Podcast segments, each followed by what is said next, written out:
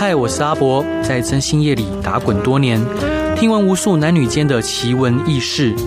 现在就让我带你一起揭开征信社的神秘面纱。欢迎收听《征信话大冒险》。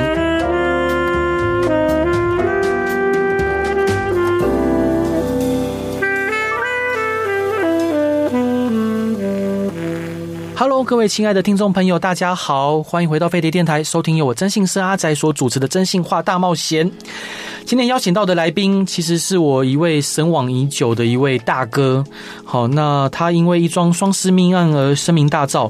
他开的咖啡店呢，位在巴黎，然后经过长时间的诉讼，他耗费了许多时间与心力，就是为了洗清涉案的冤屈。那这名咖啡店的老板呢，他不为突如其来的低潮而被打败，更转化为逆境顾问的角色，分享在遇到逆境的时候不轻言放弃，并勇于接受逆境，人生才有所突破而强大。今天我们就请这位来宾与我们各位听众朋友分享，从品牌创业如何行销，直到遭遇案件波及一路以来的心路历程。那我们来欢迎逆境顾问吕炳宏先生。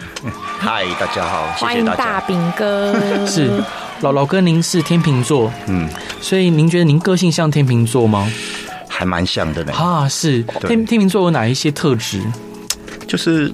你你知道我们这种这种人，就是我以前有一句话，我觉得讲的非常好。他说，其实人生有时候，如果你很容易很开心，嗯，你会很容易很悲伤啊。所以我就会很控制自己，想办法不要很开心或很悲伤啊。是对，所以好像 CC 也是这样。我觉得刚刚跟大饼哥聊天，他超天秤座，真的吗？超天秤，就是很完全能理解他在讲什么。他说就都过了，那你那么执着干嘛？对啊，是 对。那大饼哥也会有。选择障碍吗？哦，也会哦，哦很常发生哦，很烦。对，那挑咖啡豆的时候有什么样选择障碍发生？没有，我们就是都喝，都喝。对，没有，这就没有选择障碍，都喝，都喝，好喝就喝。对，是是。那老哥想请教您啊，像咖啡店的市场竞争激烈，有许多大型的品牌跟小型的独立店互相的竞争。那当初您是如何规划品牌定位跟经营策略呢？能跟我们分享创业的过程吗？其实，其实那个什么创业的过程，我觉得跟大家的。过程应该都很像，没有人知道什么叫品牌策略，也没有人知道什么叫做经营逻辑，才会去开店。我最早其实是那时候，我我原本在新竹工作，在新竹上班，在科学园区上班，卖一些理化仪器。那很突然是我爸生病了，倒下去之后，嗯，然后然后他得脑癌，然后我就在我就辞职去照顾他。照顾他的时候，我就其实我觉得那是我爸给我一个很棒的礼物，就是就是在那半年，其实我爸是昏迷不醒的，可是我。我们就是在跟旁边的病友啊互动啊，因为那个地方是安宁病房，就人生最后那一 percent 会过的那个时间。对，那时候就觉得说，我们人到，因为我看很多病友会去弹钢琴啊，会去结婚啊，会去找人家来聊一聊。我觉得为什么不在我还这么多时间的时候来做一些我想做的事？嗯哼，啊，因为我学生时代就很爱玩咖啡啊，我就跟我妈讲说，妈，我不管，爸走了，我一定要去。玩咖啡，那妈妈怎么反应？妈妈说：“哦，随便你啊，就这样啊。”对啊，所以我爸大概半年后离开了之后，我就我就我就跑去英国啊，混混完之后回国，嗯，我就把英国很多咖啡馆的想法带来台湾，然后就跟我的 partner 就说。我们来开咖啡馆，嗯，对，这就开启我的咖啡人生。啊，是。对，结果人生就因此步上了不一样的道路，是，所以想请教吕老板，您的咖啡店已经经营有好多年了，那你认为创业前最重要的准备工作是什么？创业前最主要准备的工作，其实我最近在一直在跟人家聊的时候，我说其实创业要有三加一，第一个叫热情，第二个叫技术，嗯，第三个叫顾客买单的能力，最后一个是危机处理的能力。嗯，那热情的话，就是你一定要很喜欢这个工作，所以我做咖啡就是因为。我真的很喜欢，很爱喝，每天不喝不行，不喝我会头痛。C C 也会，对啊，对，那真的啊，没错啊，就是这样子啊。那第二件，第二件事情其实是技术。什么叫技术？就是你至少你卖咖啡，你就是要懂得行业内的规则嘛，行业内怎么弄嘛。对。可是有些人就觉得说，哎、欸，我很会煮咖啡，我就可以来咖啡馆。嗯、我说这是错的。嗯，最重要，想要懂得如何让顾客买单。嗯，顾客买单其实是另外一种不一样的技术。对，不然世界上咖咖啡厅那么多，谁要来跟你买啊？是咖啡。那最后一个我讲的危机处理指的是。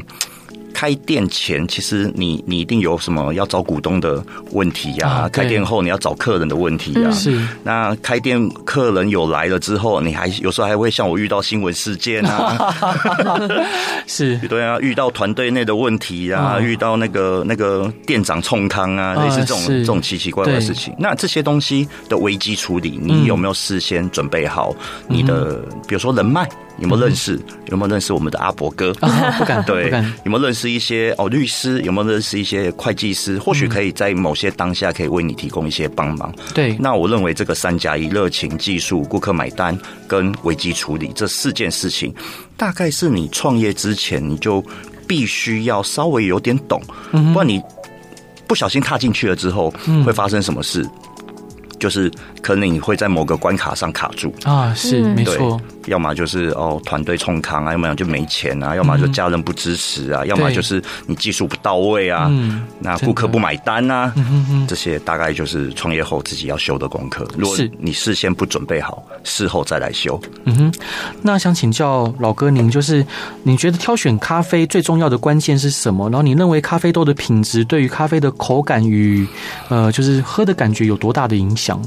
其实对我来说，我开咖啡馆已经我已经烘豆二十五年，然后开咖啡馆已经十几年。我最大的感想，其实咖啡就是要新鲜，新鲜，对对，新鲜，新鲜这两个字，就是第一个你要现烘，现烘之后，它大概第一个礼拜不能喝，可是呃六周内的咖啡其实都很棒。哇，对，所以你你基基本上你找找新鲜的豆子不会太差。第二个就是第二个新鲜是什么？最好的豆子你要现磨，嗯，现磨的意思是说。有时候我们会买挂耳包去泡咖啡，但挂耳包跟现煮的又完全不一样，还是有点差别，香味会少一点点。那个就是我们要现磨。那第三个当然就是我们最好是现煮的。那新鲜这两个字，大概就是我觉得咖啡好喝最大的关键。你只要找到你们家附近，它有在烘豆子。豆子够新鲜，对对，周转的比较好一点的，嗯、其实就是一个很好的选择。是是，嗯，宝哥呢？您刚提到说合伙，你有股东有伙伴，因为我们知道很多创业的人，他创业有遇到一些困难跟挫折，都是源于可能经营理念的不同，或者是口股东之间呃一开始游戏游戏规则没有定好。那您是如何去把股东的这一块把它 hold 好的？和好，我觉得这个东西是因为我跟我的股东其实很早以前我们就是同学啊，嗯、所以我们很多东西都会讲的比较开一点。嗯，然后而且我的个性上，我就会说，那没关系，反正股份我们就先讲好，对，那股权大的讲话最大声，我们就先讲好这件事。嗯，但是其实我要提醒一下，是最近其实我在脸书上有写一篇文章，我说其实合伙跟合资是不一样的概念。对，可很多人对这一块其实完全。不能理解嗯什么是合伙，就是你你公司赚钱，就是大家要分钱，这绝对没有问题。但是公司要赔钱，合伙的话就是三个人拿自己的身家性命来赔，赔到底，这是无限赔偿。对，可是合资公司大概就是我们钱合在一起，对，公司多少钱赔完我们就算了。嗯，那这件事情其实就一开始你可能就要有个合资协议。对，可是很多人在一开始就会写的是合伙协议啊，是那个那个就会更事情会更大条。是对，所以我觉得这件事。情可能一开始都要讲清楚，包括未来分手的时候怎么分。是，那老哥想请教您啊，就创业以以来，一定有遇到过很多艰辛的过程啊，因为我相信每一个创业的老板应该都有一本说不完的，嗯，心路历程，对，心路历程呢，都是都是一本书。想请教您，认为最有感触的事情是什么？最有感触的事情哦，其实我我我其实蛮开心的是，是不能说开心啊，反正遇到了新闻事件之后，其实很多人来到我咖啡馆都会给我鼓励跟支持，对，而且他们讲的我最开心一句话就是说，哎，你比电视上看起来年轻，是，然后我就会开玩笑的讲，我说哦，那个就是记者的专业，因为采访我的都是社会记者，所以我怎么拍都像杀人犯，是。对，但是所以你们现场看的话，就会长得不太一样，所以其实。我最感触的其实就是我们台湾的人情味真的很重，所以很多客人来就特别而来，就跟我讲说：“哦，大饼，我真的是特别来喝你的咖啡，你要继续加油，这是。很定的窝心，这真的是我开咖啡馆努力的动力。啊！是，所以那边很多都是单单车客吗？对，啊是，所以说有没有让你印象很深刻的客人？我我其实会把店开在巴黎那个地方。嗯，第一个部分是我我那时候是想要找一个我觉得很舒服的地方可以窝着。嗯。对。第二个部分的话，那时候我们的定价策略还蛮特别的。我那时候一杯咖啡卖七十块，就整个河岸边啊，就是有人就来。真的来找我骂我，他说没有人在观光景点低于一百块的啦，他觉得我在乱搞啊，瞎搞啊。可是对我来说，我觉得咖啡就是一种生活的感觉。对，所以其实我有个客人，我印象很深刻，他是一个计程车司机，他每天下午四点都会来点一杯重拿铁，嗯，然后我就会跟他聊天，我说，哎，大哥，你为什么下午四点就会来？因为他才跟我讲，哦，原来计程车司机他睡到三点多起床，他就特别开车从五谷那里开到我们的店，哦，很远呢，对，然后拿着躺椅去河边，然后喝一杯拿铁，起床，开启他的一天，努力的工作的生活。我说这种生活的感觉，就是其实就是我们开店的目的啊！是是。那老哥，我想请教您，平常有什么样的兴趣？兴趣哦，我就是一个反正蛮无聊的，爱看书啊，啊是对，爱跟人家聊天啊，爱喝咖啡啊，是是。因为我看到老哥你现在目前有在很多的场合有分享自己的心路历程，或者是鼓励大家如何在逆境中呃可以突破自己。那是什么样原因会让你想要愿意这样子跟大家分享呢？呃，其实我在二零一八年的时候，因为其实被新闻封为最衰老板嘛，我就觉得这件事情实在是。不能这样子让他下去，我就跑去读了法律学分班。嗯，在读法律学分班的时候，我就发现说，哦，原来其实法律跟我们一般人的理解完全那是不同的世界。嗯，所以我理解完了之后，其实或多或少也是有人会私讯给我，问我说一些他的遇到遇到的问题。对，比如说我遇到了，呃，我们不要讲事件好了，嗯、我们不要讲细节好，反正就是有些受害者啊，或者是有些被告啊，其实私下都会跟我联络。嗯，跟我联络的时候，他们有时候很迷惘，就是。他们不知道到底该找记者，对，还是应该要找律师，还是应该要找谁？那在这个当下，其实我都会给他一些想法，我的想法，我的看法，我的意见。嗯，那我我最多常在讲的，其实就是说，我们千万不要。一竿子打翻一船人呢，有很多人都会觉得哦，记者就是很恐怖啊，法官就是很怎么样啊，律师就是很怎样怎样啊。可是事实上，我在这整个妈妈嘴事件，其实我我我学到最多的就是新闻事件，有时候看到的并不是我们认识的这样。没错。那我也遇过，我因为最衰老板，嗯，所以我找了三十几个律师去咨询，所以我就知道。各个学派的律师，他们在对谈的时候会有怎样的不一样的说法，或者是他们习惯用什么方式去解决问题。嗯，所以我我在律师上面，我就可以理解他们有时候他们做某些事情为什么会这样做。嗯嗯，那一样的检察官跟法官，我遇的算经验比较丰富一点，就会给他们建议。所以在这个当下之后，我发现说，其实很多人会在面临这种。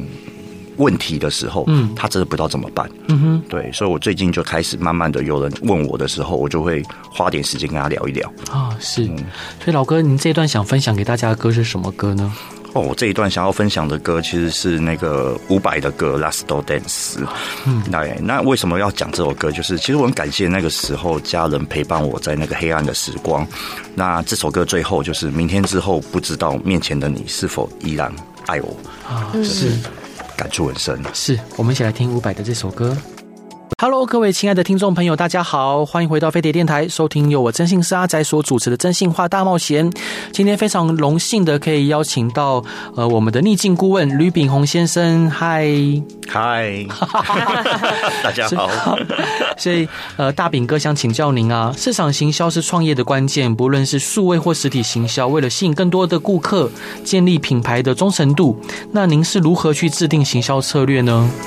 呃，我我在二零二零年左右开始去上完顾问班之后，发现说，嗯、哦，原来市场行销跟我们原本想的完全不一样。嗯，那就我举例，比如说商圈好了，其实有三种不一样的商圈概念。嗯、第一个商圈概念，好比说哦，西门町商圈啊，嗯、那个那个这种这种，比如说公馆商圈，这种商圈概念，其实我一般人很难用啊。我在西门町商圈里面开个咖啡馆，这对我有什么帮助？根本一点帮助也没有。这是第一种，就是商圈，这是对政府有用的商圈。圈概念。第二种商圈概念呢，是属于说消费者会愿意来的距离，我们就称为商圈。比如说，哦，我们楼下有一间 Seven，我们楼下有一间宝雅，这两个两家店的商圈其实完全不一样。对，Seven 大概附近五百公尺左右，可是宝雅或许是附近开车或许半小时的距离，都会都会来消费。所以我们要调查这个商圈很简单，嗯，就只要在店门口问，哎，你从哪里来啊？就是壁图上画个肚子，然后把它圈起来，就是你的商圈。可是，在现在的社会上，因为我们多了手机，对，多了手机之后，商圈该就完全不一样。比如说，我开启我的商家搜寻咖啡，或许附近就四间咖啡店，对。可是，如果你开启 Uber Eats 搜寻咖啡，你可能就八十家咖啡 啊，是 真的。所以多了手机之后，那个商圈概念完全不一样。所以我们在谈论行销、制定策略的时候，其实要把天地人货的概念放进去。那什么是天？就是或许你在网络上，你要想的是你要在哪几个 App 里面经营你的商圈。嗯，那那你要写的是品牌啊，放的是照片啊。对。那地网的话，你可能要放的是说，你要如何让消费者来到现场去体验试吃试喝，或者是。你的客、你的员工有没有办法去跟客人建立感情？嗯，那叫客情。对，那最后一个大概就是人网，就是说我们的消费者的从如何发现你，如何决定要跟你购买，如何去回购，最后要如何替你分享。对，然后我会建议，就是我们在做这件事情的行销策策略的时候，一定要把最后的那个分享带到你的行销里面去。好比说。我们常去吃个吃个火锅，他最后说：“哎，你帮我五颗星评价啊！五颗星评价完了之后，我再多请你一盘肉。”这就很棒的行销策略。是你一定要做到分享这件事情，让消费者替你分享，你才有办法把天网、地网、人网这三个网去合并起来，让你的顾客越来越多。但最重要的核心是那个货。如果你的东西、你的咖啡。你的火锅，嗯，没有办法，没有办法消费者吃得下去，对，没有办法让消费者觉得说，哦，吃你的东西觉得好值得哦，没有办法让消费者觉得说，哎，你的东西我可以推荐给别人，是，这一切天地人的行销都是白搭，是，东西还是要好，对对。对，嗯，本质还是要好。那老哥想请教您，不好意思，因为嗯，我们知道台湾人很喜欢喝咖啡，那包括其实我们周遭很多年轻朋友，他们可能想到创业的时候，不知道为什么都会想到咖啡店。对，那你可以给这些 呃，就是梦想要开咖啡店或已经在着手执行的这些弟兄朋友，有没有什么样的建议，以及一个好的咖啡店需要具备什么样的条件？好的咖啡店必须要具备什么样的条件？其实，呃，我在我创业这么多年来十几年呢，就是我是烘豆子二十五年，我开店大概十六年，这些这么多年来，其实。呃，在问我想要开咖啡馆的人，大概不下一百个。对，然后这些人，我大概会跟他讲一个很重要的观念，嗯、就是我们开咖啡店，千万不要以为你会煮咖啡就代表会开咖啡店，这是两码子不同概念。因为我常举一个例子，你觉得世界冠军开的咖啡店就一定是世界冠军好吗？好喝吗？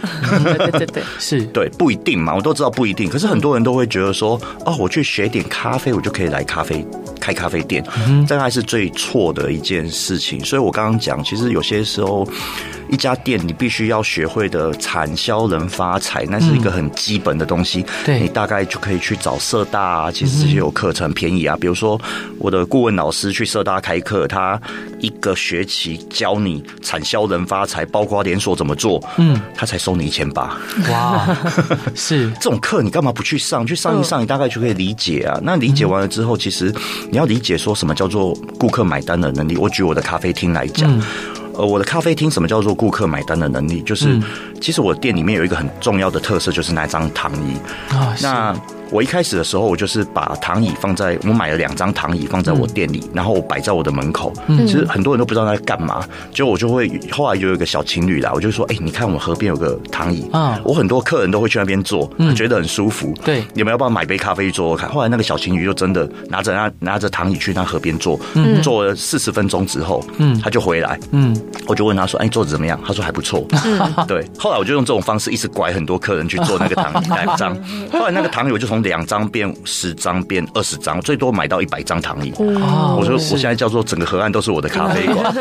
那躺椅有什么好处？就是很多人骑脚踏车骑到我的店的时候，你会发现说，哎，怎么右边一堆人躺在河边？嗯，哎，这他们在干嘛？后来往左边看，哎呦。这边有一间咖啡馆，是阿宝也买个咖啡来去躺躺椅好了啊。对他们就为我吸引下一个客人。是，那我觉得这个东西就是其实才是真正的关键。你有办法让消费者觉得说，我买你的咖啡，嗯，可是我其实买到的是咖啡时光。嗯哼，嗯，对，你要把这个价值去呈现给他，让他觉得我付七十块，除了得到咖啡，还有这个咖啡时光，这个 CP 值很高啊。是，所以说，呃，老哥，我想我可以解释为这是一种情感价值的体验吗？对，就是你要让消费者觉得，我刚刚讲天地人祸那个祸，嗯，重点是你要让消费者觉得用你的东西很聪明，嗯，用你的东西，我觉得我很。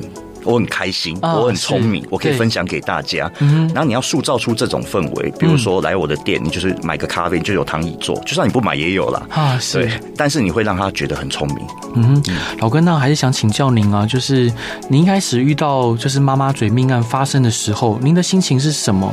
然后给您的生活带来什么样的影响？然后以及有寻求过怎么样的协助？其实一开始的时候，我根本不知道我遇到什么样的事情，所以，所以一开始的时候，其实警察来来询问我的时候，我就说，嗯、我我我就反正我就是协助调查嘛，对，所以就傻傻的嘛，他就问我你要不要请律师？我说。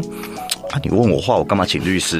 就傻傻的嘛，这这大概一般人都会这样子。但是现在你问我，先请，是 对，先请对。嗯、但是那时候其实就傻傻的。后来后来我觉得印象很深刻，就是我在泸州分局的地下室被他问完话之后，我还拍了那种犯人照盖的手印。对，然后后来他就准备要给我上铐，然后准备送到士林地方法院的的的，的地方法院。然后我就上铐完了之后，他还会问我说：“你要不要带？”安全帽，然后我想说，我干嘛戴安全帽？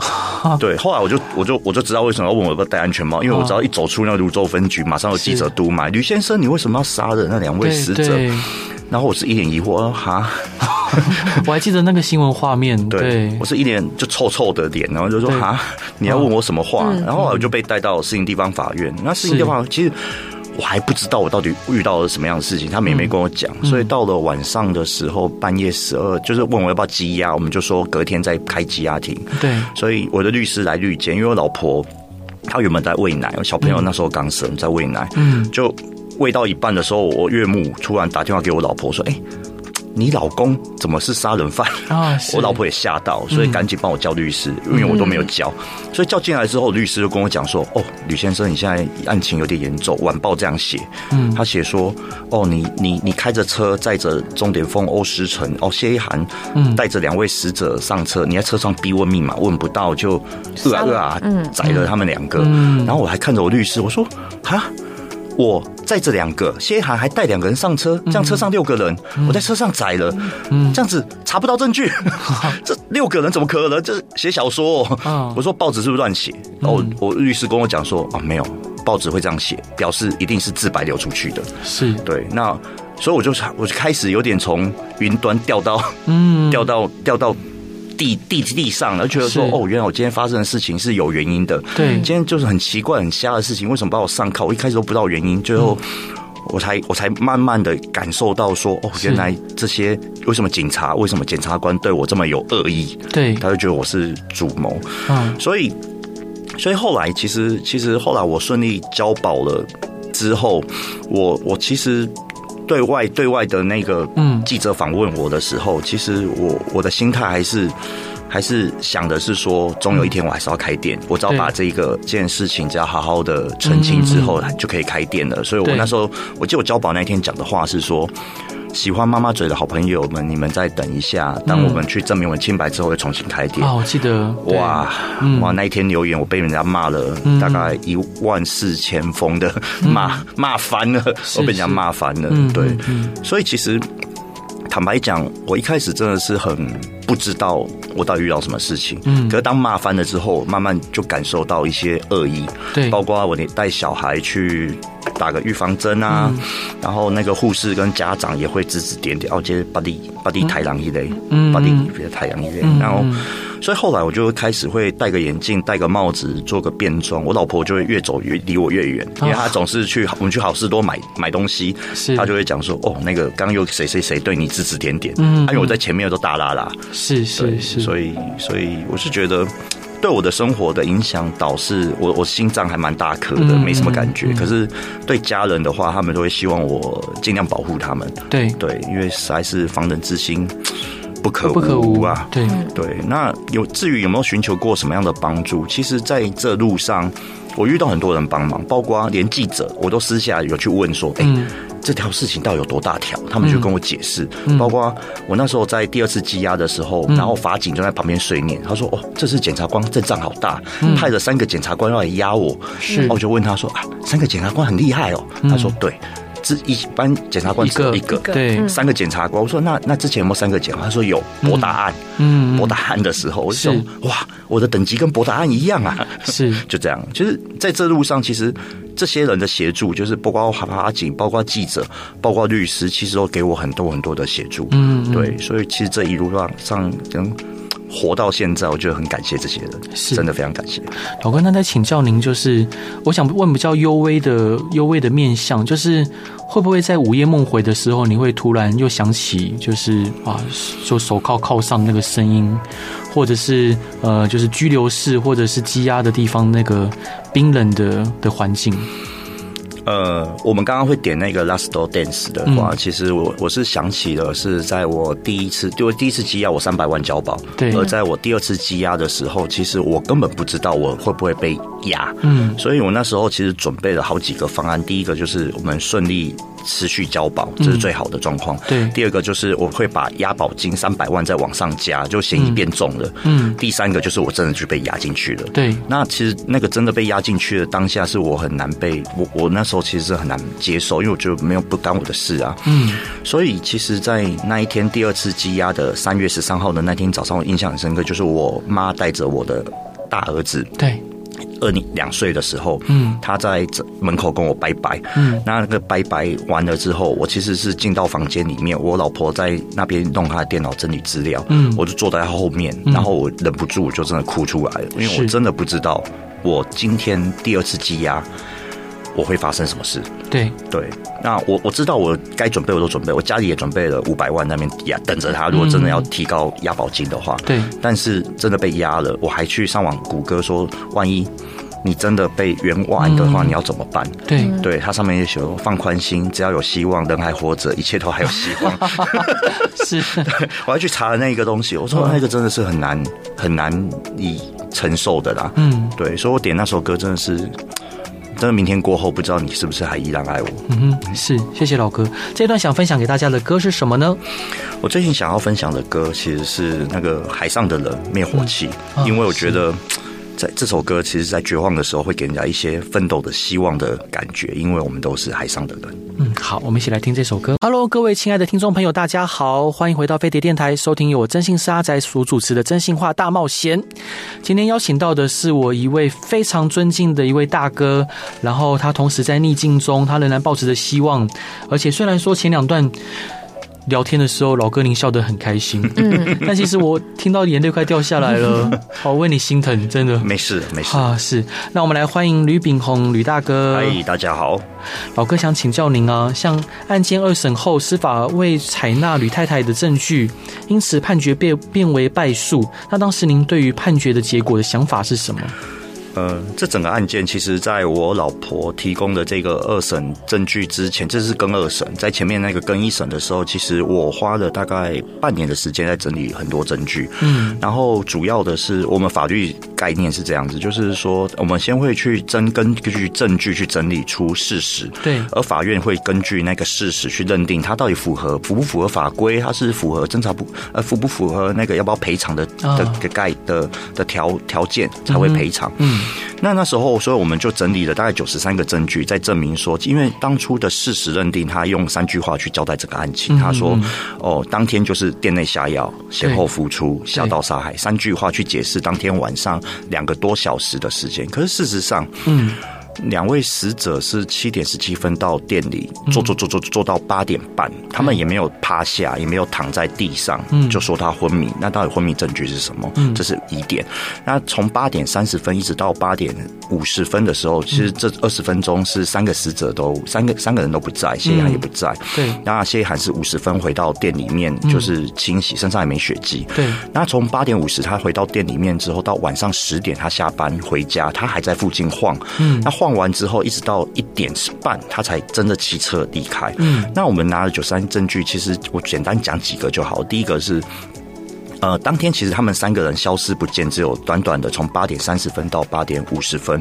对，那这十这二十分钟里面，有没有可能把昏迷的一个五十公斤跟七十公斤的两位死者，嗯，移到一个一百五十四公尺的一个红树林的烂泥巴里面呢？对，所以我跟我老婆真的很认真去做实验。嗯，我们是化工科，爱做实验，我就拍着我老婆扛着一个十公斤的木头，从我的店走一百三十公尺的的脚踏车步道，嗯，然后穿过红树林走二。十七公尺进到那个红树林里面烂泥巴，对，二十公分的烂泥巴里面，其实很难走，很难，非常难走。然后把木头丢了之后，再走回店里面，这总共花费十四分钟。嗯，那那所以你要一个五十公斤、七十公斤昏迷不醒的人扛到那个案发地点，而且还要摘了，身上没有半点血迹，二十分钟回到店里，对。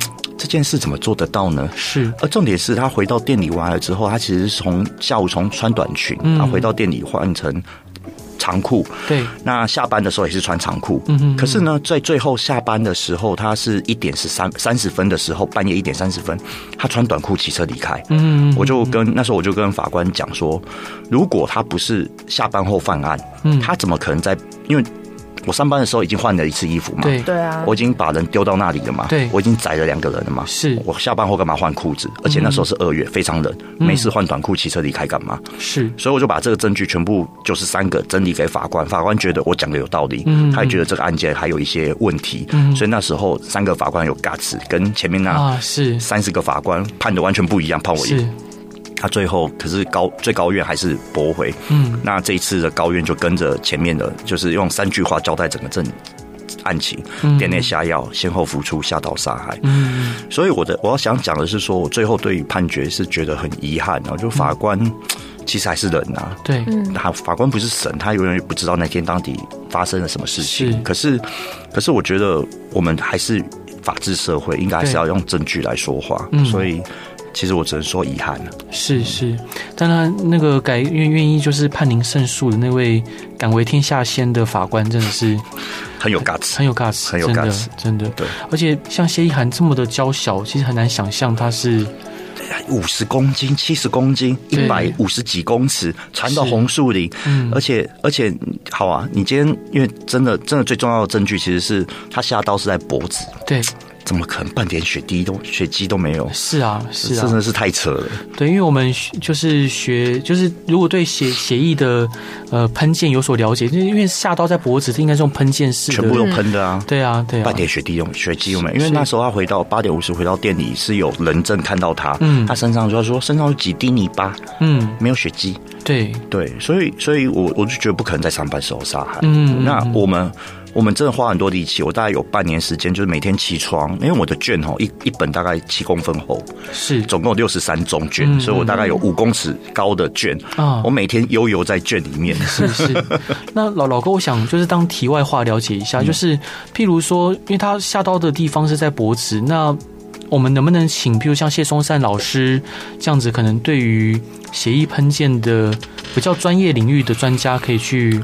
提出见解呢？我我我要讲的是说，其实法官其实他有定见，你用任何专家都很难改，包括嗯，其实法医嗯。在卷宗里面就已经写了，他讲五个字嗯，不会到昏迷。嗯，他用五个字去形容当天他们两个身上的安眠药的的浓度对，不会到昏迷，结果法官还是写店内昏迷。啊，是。对，就是。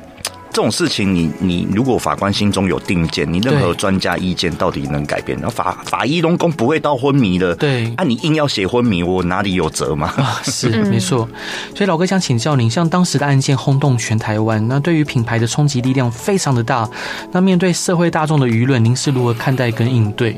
我我我我必须很感谢的，就是说，其实那时候案件之后的新闻媒体 SNG 车其实是一直在采访，所以那时候我们刚开幕的时候，一天大概就是反正一千多杯，而且我连续就是一直排队，一直排队，一直排队，非常感谢。嗯、那我觉得，我觉得其实最影响最大的是，我们也很担心说会不会像是呃那时候好像在在火车案的时候，火车出轨案的时候，嗯、那边有个泰安泰安休息站红了一阵子，然后我们就突然就不红了。嗯嗯嗯。所以我那时候就跟店里面的伙伴讲说，我们就是好好的、认真的煮好每一杯咖啡，你每一杯咖啡品质要顾好。对，我们对我们来讲，或许我们是一千杯中的一杯，可是对消费者来讲，那是唯一的一杯。嗯，这一杯你就是要品质顾好。所以，其实我就要求他们要把这个东西弄好。那、嗯、那随着时间经过，其实到现在，其实店的生意还蛮算稳定啊。所以我就觉得这真的是很开心，就是消费者一直给我们的支持。嗯哼，对。那案件发生到现在啊，您是否有最感谢的人？会想说哪些感谢的话？其实我一直很感谢我的家人，因为在那个状态之下，如果没有我老婆啊、我妈啊，还有那两个小孩，两个小孩虽然傻傻的，嗯，但是。但是有时候他们也会讲出一些很鼓励我的话，比如说有时候我还是有记者来采访我，采访我的时候，然后他们在电视上看到，甚至他们开始会搜寻 YouTube 的时候会找到我的新闻。对，然后我就问他说：“那你们知道为什么记者来采访我吗？”他们就会讲说：“小朋友，他就会讲说，哦，因为爸爸煮的咖啡是世界上最好喝的。”天哪，太温暖了吧！我就觉得哦，好开心哦。其实对我来讲。这家人的支持是是是是最棒的，是撑不到现在。是老哥，那你会想什么感谢？就是你的家人，就我也不知道怎么讲。哇，天哪，好好好温暖，这点可爱哦。这点男生真的很难处理，回家抱抱他们，回家抱抱他们。呃，是我跟他想请教，不论是您个人或是咖啡品牌，未来有什么特别的规划或期许吗？其实，其实对我来说的话，因为我咖啡厅还蛮稳定的，所以我咖啡厅其实就是放着啦，就是而且而且现在的负责，现在有时候咖啡厅在放着啦，所以我是做很多事情，比如说那时候在呃最衰老板出现的时候，其实我就跑去读了法律学分班，嗯，那时候我就去找了司改会，跟他们讲说，其实有时候这种侦查不公开的案子，嗯。那他们也很苦恼，因为他说，二零零三年他们搞了侦查不公开的时候，是记者跟司改会两边对骂，嗯，骂完之后，最后。其实没有新闻，嗯，大家不知道，原来他们做过侦查不公开这个这件事情。嗯、可是二零一八年那时候，我坐在那个被害人的角色的时候，讲侦查不公开，嗯、大家就嗯，对，应该要改一下侦查不公开。对，对，我觉得这大概就我们就合作。那其实，在二零一九年就把这个东西改掉了，我觉得这就很棒。